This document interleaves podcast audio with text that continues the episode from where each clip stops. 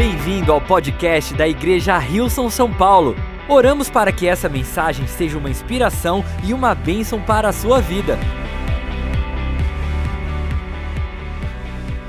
Mas, gente, que bom a gente poder estar junto na igreja. Você que está conectado com a gente também, de casa, os dias, seja onde que você está conectado. A gente ama poder estar juntos, compartilhando desse momento. Mas, como a gente sempre começa, vamos é, se conectar mais um pouquinho. Eu queria saber onde estão aqui aqueles pais que têm os filhos em casa que sempre soltam pérolas quem sabe do que eu estou falando? Cadê os pais que têm filhos abençoados? Cadê os pais online?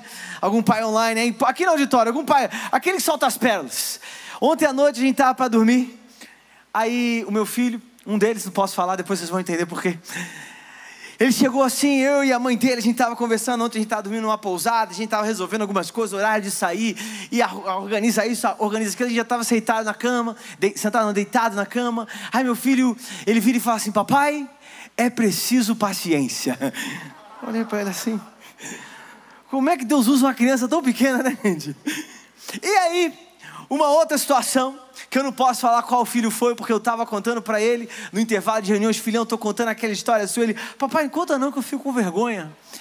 Aí eu fiz um combinado com ele, eu falei, eu vou contar, mas eu não vou falar de quem é a história, assim ninguém sabe.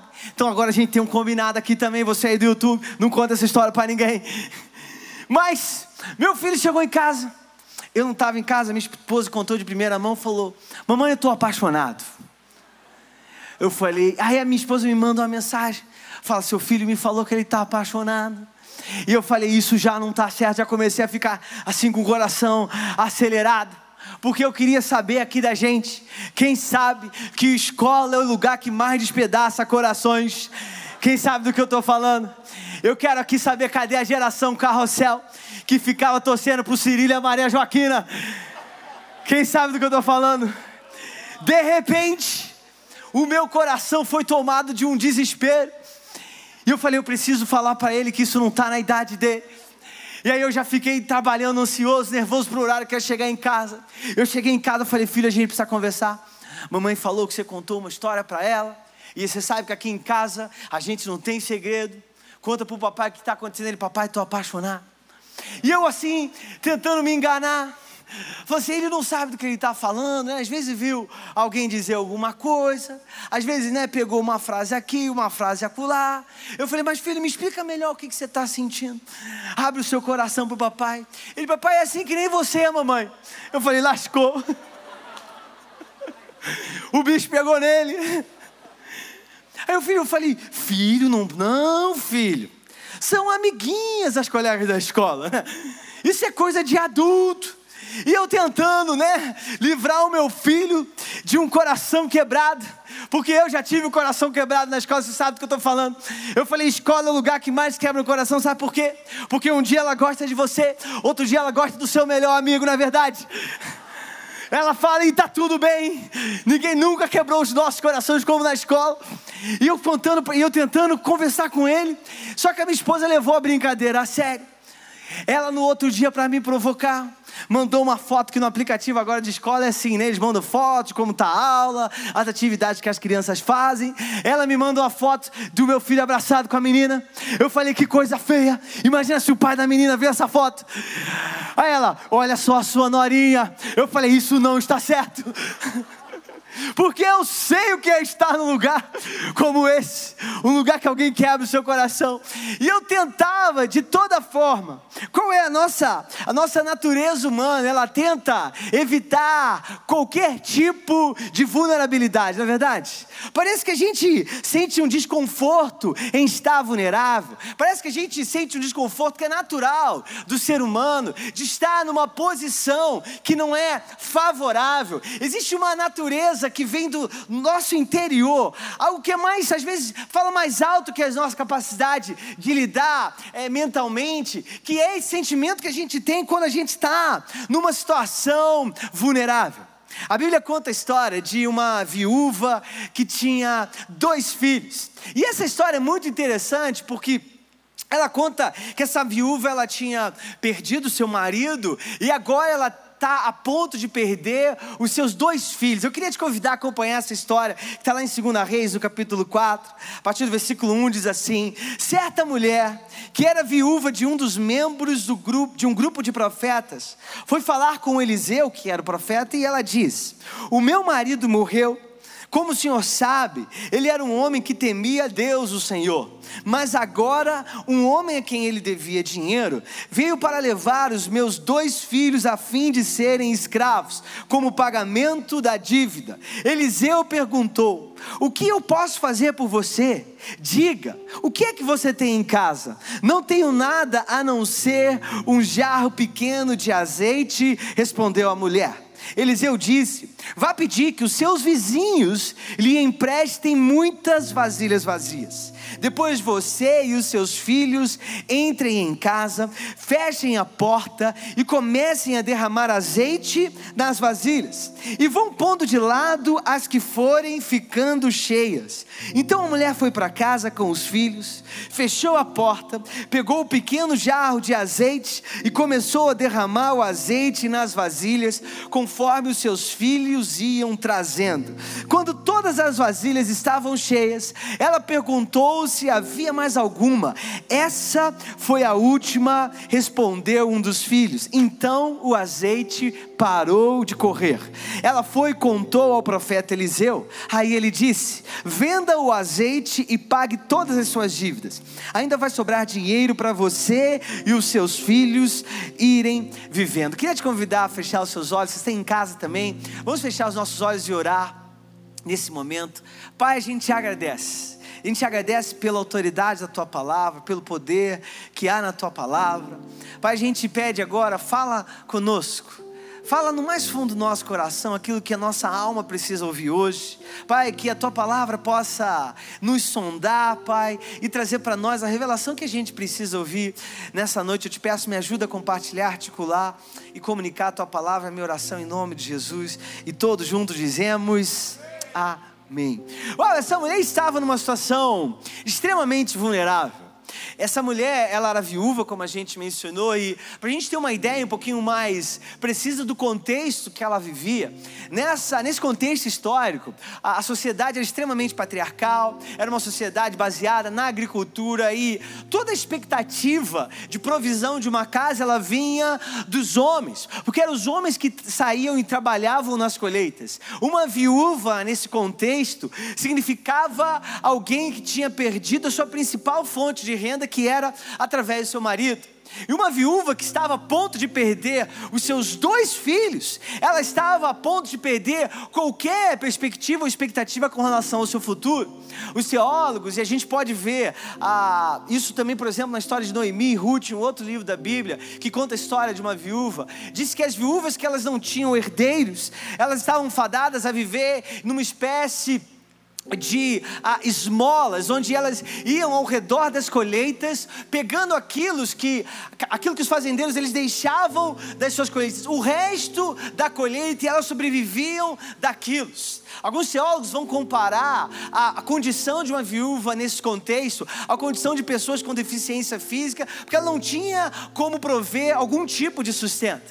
E é muito interessante quando a gente olha para essa mulher nessa condição, uma mulher que quando olha para o seu futuro, as suas expectativas elas diminuem, a sua esperança ela se enfraquece. Ela é uma mulher que quando ela olha para aquilo que está por vir, ela não tem razão nenhuma para acreditar que alguma coisa pode vir diferente. A gente vê que ela e os seus filhos foram pessoas que testemunharam um milagre extraordinário de Deus. Ela e os seus filhos foram foram portadores de um milagre que Deus realizou através deles, e esse é o título dessa mensagem: Portadores de Milagres. Quando a gente olha para o livro, o texto de Isaías, que é um outro profeta que eu amo, profeta extremamente poético. Olha só o que o profeta Isaías diz no capítulo 54, um outro livro da Bíblia, um momento histórico diferente, mas olha só como aquilo que ele falou a gente pode é, concatenar e de alguma forma relacionar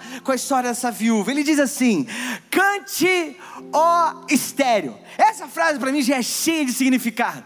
Ele está falando para alguém que é infect, não é fértil, alguém que não tem nenhuma perspectiva de ter uma esperança. Ele está dizendo: cante, ó estéreo. Você que nunca teve um filho, e rompa em canto e grite de alegria. Você que nunca esteve em trabalho de parto, porque mais são os filhos da mulher abandonada dos que, o da, do que os daquela que tem marido, diz o Senhor. Quando o profeta fala isso para uma sociedade como a gente descreveu, ele está trazendo esperança para o coração de pessoas que não tinham absolutamente nenhuma esperança. Ele está dizendo: cante, ó estéreo e rompe em canto, grite de alegria. Você que as pessoas olham para você e não vem nenhuma perspectiva de futuro em você. Alargue o lugar de sua tenda. Estenda bem as cortinas de sua tenda e não o impeça. Estique as suas cordas, firme suas estacas, pois você estenderá para a direita e para a esquerda. Ele fala para uma mulher infértil: os seus descendentes desapossarão nações e se instalarão nas suas cidades abandonadas. Não tenha medo, você não sofrerá vergonha. Uma mulher que ela passava na rua e as pessoas olhavam, ali está aquela amaldiçoada por Deus, que não tem descendência. Ele diz: Você não sofrerá vergonha, não temo constrangimento você não será humilhada, você esquecerá a vergonha de sua juventude e não se lembrará mais da humilhação de sua viuvez, pois o seu Criador é o seu marido, o Senhor dos exércitos é o seu nome, o Santo de Israel é o seu redentor, ele é chamado o Deus de toda a terra. Uau! Que palavra poderosa para alguém que estava vivendo na condição daquela mulher. Aquela mulher, ela chega, ela chega para o profeta e ela fala: o profeta pergunta: o que, que você tem em casa? Ela diz assim: olha, eu não tenho nada a não ser um pouco de azeite. E essa frase dela, ela é muito significativa. Porque apesar de ter um pouco de azeite, ela disse que ela não tinha nada. Porque a verdade é que nós somos assim às vezes. Às vezes a gente olha para aquilo que a gente tem e a gente acha que é tão pouco, que aquilo talvez seja insuficiente para que Deus possa fazer alguma coisa com aquilo. Sabe o que aquela mulher aprendeu do profeta? Que o único recurso que ela tinha, ou talvez o último recurso que ela tinha, era o único recurso que Deus precisava para fazer um milagre através da vida dela. Talvez você olha para a sua situação de vulnerabilidade. Talvez você olhe para a sua situação de inaptidão, de incapacidade, de limitação. E talvez você pode falar que nem aquela mulher: olha, eu não tenho nada, eu só tenho isso. Eu queria dizer que o seu isso aquilo que você vê e acha que é pouco, isso é suficiente para Deus fazer o milagre que Ele quer fazer através da sua vida. Eu amo que Jesus, Ele Jesus, ele era o primeiro que ele confrontava os religiosos. Os religiosos eram aqueles que iam para as praças e dizem, por exemplo, em Mateus 6, alguém que estava tentando impressionar os outros com a sua religiosidade. Eles iam para as praças, eles faziam orações longas, repetindo palavras, para que ele fossem visto por outras pessoas. Jesus olha para esses religiosos e fala assim: eles já receberam a recompensa deles, que era talvez a admiração de algumas pessoas que se impressionavam com aquilo. Mas Jesus falou assim: mas vocês, vocês vão para o seu quarto e o Pai que te vê em secreto te recompensará. Jesus estava falando, não importa o tamanho da sua espiritualidade. Não importa, talvez, se você se vê como uma pessoa de pequena fé, em determinado momento Jesus olha para os seus discípulos e ele fala assim: se você tiver fé do tamanho de um grão de mostarda, você vai poder olhar para essa montanha e dizer: mova-se, e ela vai se mover. Deixa eu dizer algo: Jesus não tem problema com o tamanho da sua fé.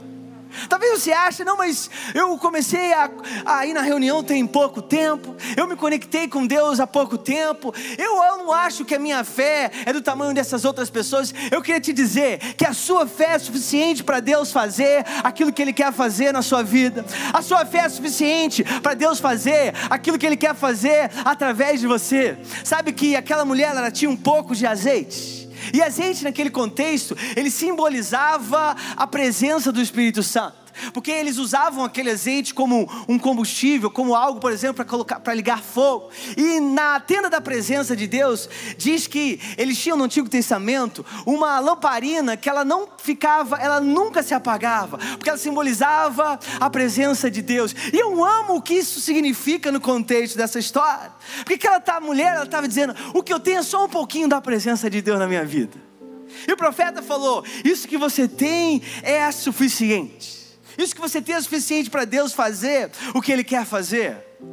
E o profeta continua dizendo, falou assim para ela: Você vai agora, você vai pegar, pedir vasilha para todos os seus vizinhos. Eu amo que quando a gente, mais uma vez, a gente olha, coloca os dois textos em perspectiva: o texto da história dessa viúva e o texto do livro de Isaías. O profeta Isaías ele disse: Alargue o lugar de sua tenda. Sabe o que a tenda significava nesse contexto? Eles viviam no contexto onde a moradia deles era temporária, eles eram nômades, eles viviam de um lugar para o outro outro colhendo, plantando. E a tenda era a forma como eles usavam também para guardar os seus mantimentos. E uma das características da tenda é que ela era facilmente, você podia estender ela facilmente. Quando o profeta ele diz, alarga o lugar da sua tenda, ele estava comunicando que a colheita que eles estavam para receber seria abundante ao ponto deles precisarem alargar o lugar da sua tenda. Em outras palavras, ele estava dizendo, como ele falou para aquela mulher, mulher, aquilo que Deus está para fazer na sua vida, você não vai conseguir conter. Você vai pedir, precisar pedir mais vasos para os seus vizinhos. Aquela mulher, eu fico imaginando aqueles dois meninos, de porta em porta, não tinha porta, né? de tenda em tenda, tentando pedir vasos emprestados. Eu preciso de mais vasos, porque minha mãe está fazendo um negócio ali que ela está com Deus, ela está precisando de uns vasos. E aí eles foram pegar uns vasos, porque a Bíblia fala que o profeta falou: entra na tua casa e fecha a tua porta, que nem Jesus falou para os seus discípulos discípulos. Entra no teu quarto e o teu pai está vendo o que está acontecendo dentro da sua casa. Diz que eles então começam a encher. Eu acho algo muito interessante nesse texto, que diz que os filhos continuaram trazendo mais jarras. Sabe o que eu acho que aconteceu? Eu acho que quando eles começaram a ver que Deus estava fazendo um milagre, eles falaram: a gente vai precisar de mais jarras. Eu acho que eles saíram nos mesmos vizinhos: olha, aquela jarra que você me deu não vai ser suficiente. Eu preciso de mais jarras. E os vizinhos perguntaram: mas o que está acontecendo? Deus está fazendo um milagre. Aqueles meninos começaram a carregar as jarras. Aqueles meninos que antes eram filhos de uma mulher viúva, filhos de uma mulher abandonada. Aqueles meninos que estavam prestes a serem entregues como escravos. Agora eles são portadores do milagre que Deus está fazendo. Eu fico imaginando a mãe deles: traz, traz o vaso, coloca aqui, que eu estou derramando e não está parando. E aquela mulher começa a encher o vaso, começa a encher outro vaso. Sabe o que eu fico imaginando? Que o milagre não aconteceu quando aquela mulher foi na casa do profeta. Ela continuou, ela saiu da casa do profeta com o mesmo problema que ela entrou, mas ela tinha uma palavra do profeta. E aquele milagre não aconteceu quando os meninos trouxeram as jarras, as vasilhas. Sabe quando o milagre começou a acontecer? O milagre começou a acontecer quando aquela viúva derramou o pouco que ela tinha nas vasilhas. O milagre começou a acontecer quando aquela viúva começou a derramar o pouco que ela tinha na vasilha das outras pessoas. O milagre começou a acontecer quando ela derramou o pouco que ela tinha na vida das outras pessoas. Eu amo que a gente, no vídeo que nós vimos da Houston Africa Foundation, diz que isso se trata sobre construir pessoas que vão construir uma nação. Deixa eu dizer, se recursos fosse suficiente para mudar o mundo, o mundo já seria outro. A transformação que Deus faz, a transformação que Deus quer fazer, ela é de dentro para fora. Quando pessoas que olham como nós, o pouco que nós temos, na nossa limitação, na nossa vulnerabilidade, na nossa incapacidade, a gente começa a derramar o pouco que a gente tem de amor na vida das outras pessoas. A gente começa a derramar o pouco que a gente tem de recurso na vida das outras pessoas. Talvez você é um líder de um grupo de conexão e talvez você nunca se viu como alguém que Deus usaria para cuidar de outras pessoas. Talvez você nunca se viu como alguém que talvez facilitaria o estudo da Bíblia para outras pessoas. Mas eu te dizer, o seu pouco é tudo que Deus precisa para fazer o milagre na vida de outras pessoas. Quando Deus olha para nós, quando Deus olha para os nossos sonhos, aquilo que nós queremos fazer, a visão da nossa igreja. Isso não se trata sobre a nossa habilidade. Isso se trata sobre aquilo que Deus quer fazer. Isso se trata sobre aquilo que Deus queria fazer na vida dessa mulher. Isso se trata sobre nós criarmos espaço para Deus preencher. Deus preenche, ou perdão, Deus não pode preencher aquilo que a gente não cria espaço para que Ele preencha. No, no, semana, na semana passada, perdão, a gente mostrou o vídeo com o testemunho do Evandro e da Rosana, um casal incrível da nossa igreja. E eu, eu, foi o primeiro vídeo que nós fizemos para a nossa campanha Coração pela Casa. Eu lembro que eu estava lá, a gente estava prestes a gravar, e algo parece que me tocou de repente assim. Eu compartilhei com eles, com quem estava lá na sala, eu falei: gente, vocês têm ideia de que hoje nós estamos aqui prontos para gravar algo, prontos para criar espaço para algo que vai acontecer no ano que vem. E hoje existem milhares de crianças correndo pelas ruas da Índia, pelas ruas do Jardim Peri, correndo lá na África, correndo lá em Paraisópolis, que são lugares onde nós temos projetos, iniciativas, e essas crianças não têm ideia do que está para acontecer na vida delas no ano que vem.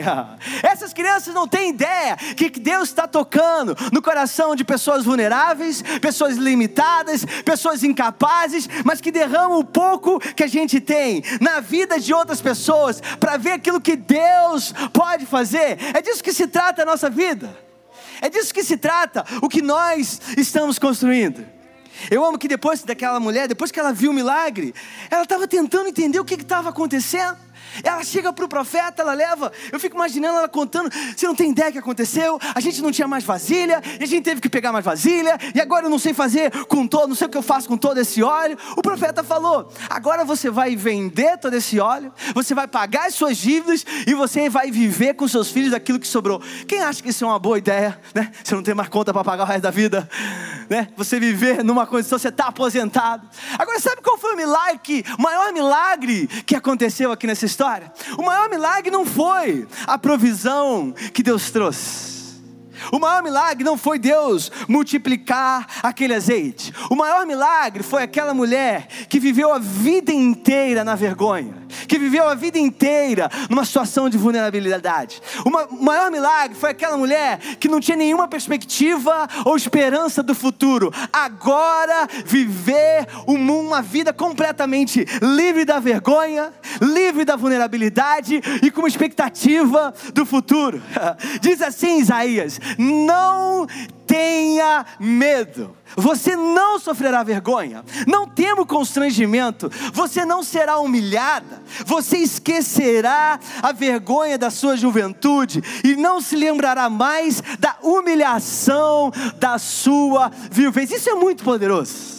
Porque essa mulher era aquela pessoa que andava na rua e as pessoas olhavam para ela: olha ali, tá, olha só, tadinha dela, aquela mulher que foi abandonada por Deus aquela mulher que não tem como ter nenhuma expectativa do seu futuro. Agora essa mulher passa e eles falam: aquela mulher ali foi a mulher que carregou o milagre de Deus. Aquela mulher ali é uma mulher que não tem mais problema na vida, que olha para o futuro com esperança, com expectativa, por causa daquilo que Deus fez na vida dela. Maior, o maior milagre que aconteceu foi a troca espiritual que essa mulher começou a viver, de humilhada para honrada por Deus de abandonada para cuidada por Deus, de viúva para alguém agora que entende quem é o verdadeiro provedor dela.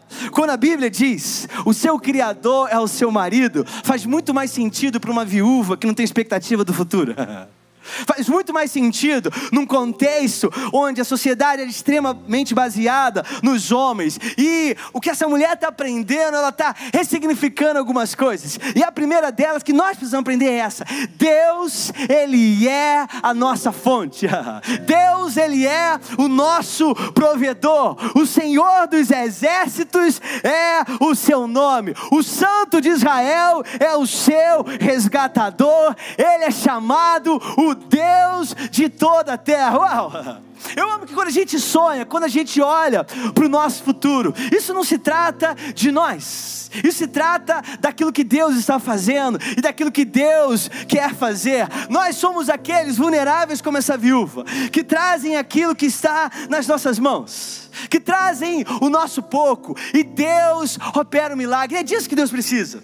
Deus precisa de pessoas que estejam dispostas a derramar o seu pouco.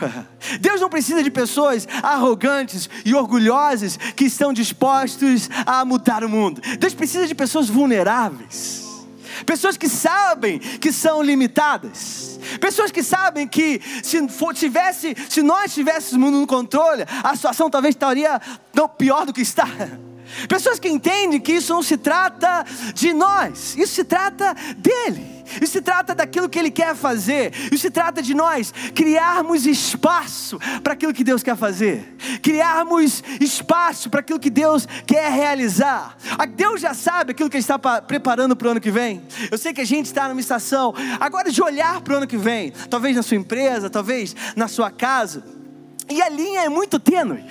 Da gente olhar para o ano que vem com medo, com insegurança, com incerteza, e a gente olhar para o ano que vem com o mesmo senso de responsabilidade, mas com o coração cheio de fé para aquilo que Deus quer fazer. Deus está sempre trabalhando.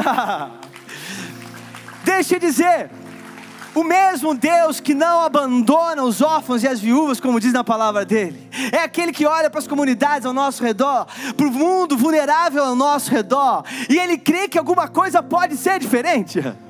Isso não virá, como mencionei, somente de recursos, isso virá do coração. A mudança que Deus quer fazer é uma mudança de dentro para fora. Quando nós criamos espaço, lugares de acolhimento, lugares de cuidado, lugares de transformação, lugares de educação, lugares de empoderamento, lugares de visão, lugares onde Deus pode colocar em nós somente aquilo que Ele pode colocar.